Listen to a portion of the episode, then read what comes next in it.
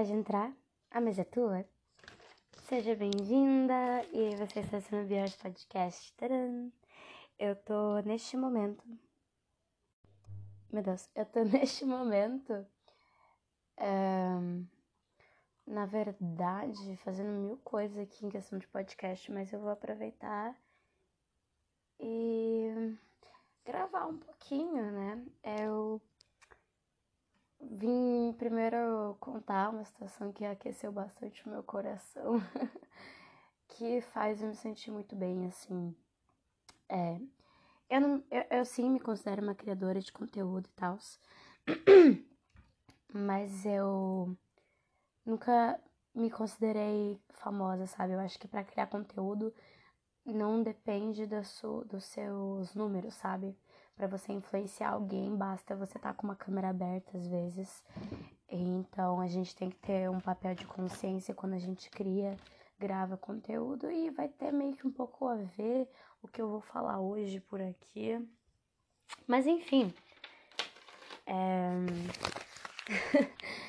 e recentemente pessoas muito aleatórias assim me falavam que, nossa, eu escuto teu podcast ou nossa, você é muito incrível, e pessoas que me conhecem, tipo, hoje eu conheci uma menina e a gente conversou muito pouco, mas eu falei para ela sobre algumas coisas cirúrgicas e tal, coisa muito básica, assim. E ela me mandou um áudio depois que ela foi embora, dizendo que, tipo, nossa, ela adorou conversar comigo, que, eu, que ela me achou incrível, não sei o que. E isso fez eu ficar, tipo, ai meu Deus, eu vou chorar. Eu tô numa fase da minha vida que eu choro por tudo, eu juro pra vocês. Mas enfim. É... Vamos lá então. Hoje o tema vai ser sobre escolhas erradas na vida. Eu recebi uma pergunta ontem que fez eu ficar um tanto pensativa, assim. Que é uma pergunta que eu não esperava responder a forma que eu respondi. Que era se eu mudaria alguma coisa. É na minha vida, sabe? Se eu mudaria alguma coisa do meu passado. E eu digo que não. Não, eu não mudaria assim de nenhuma forma as coisas do meu passado. E eu acho que tudo que eu fiz vai fazer sentido em algum momento da minha vida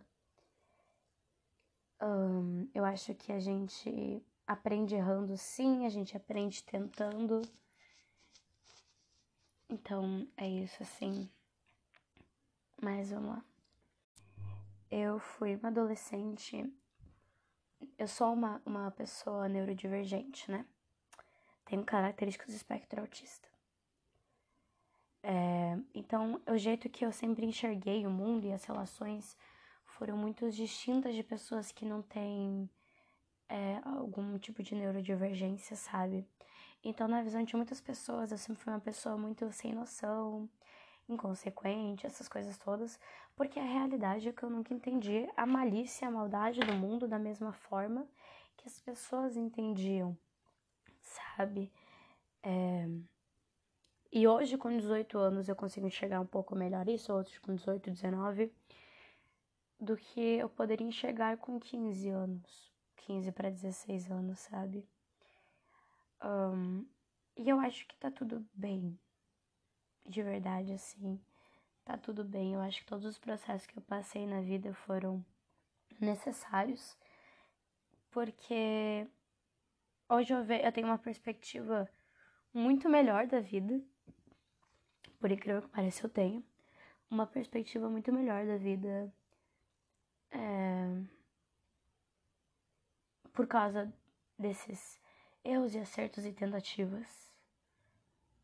Então, vamos lá. é isso, assim. É complicado. Porque eu, às vezes, eu vou falando coisas aqui que vão me dando vários flashbacks. E eu não tenho nada para falar sobre isso. Eu acho que aconteceu por algum motivo.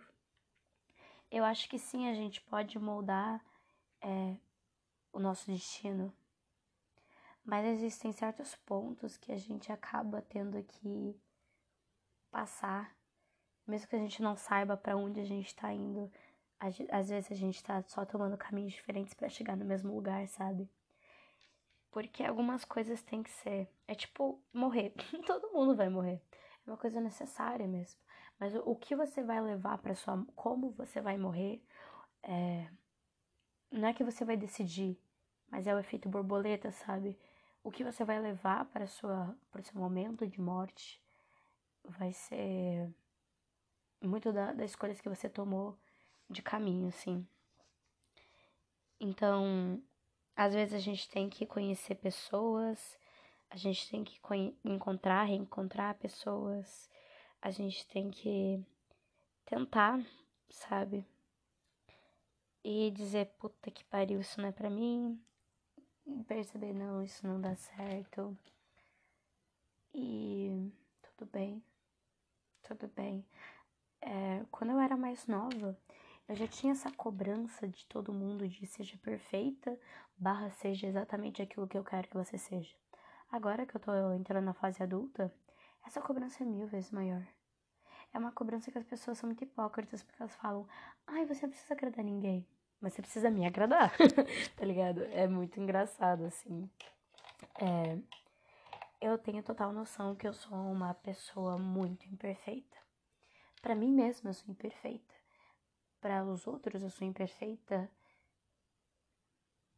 E talvez seja a minha idade, talvez seja a pandemia, porque eu perdi uma boa parte da minha fase de amadurecimento presa em casa, né? Então eu acho que tudo bem, tudo bem. Eu não sei dizer. É. Enfim, era só uma palhinha mesmo de sete minutos e eu já vou voltar aqui para falar com vocês de novo. Tchau, tchau.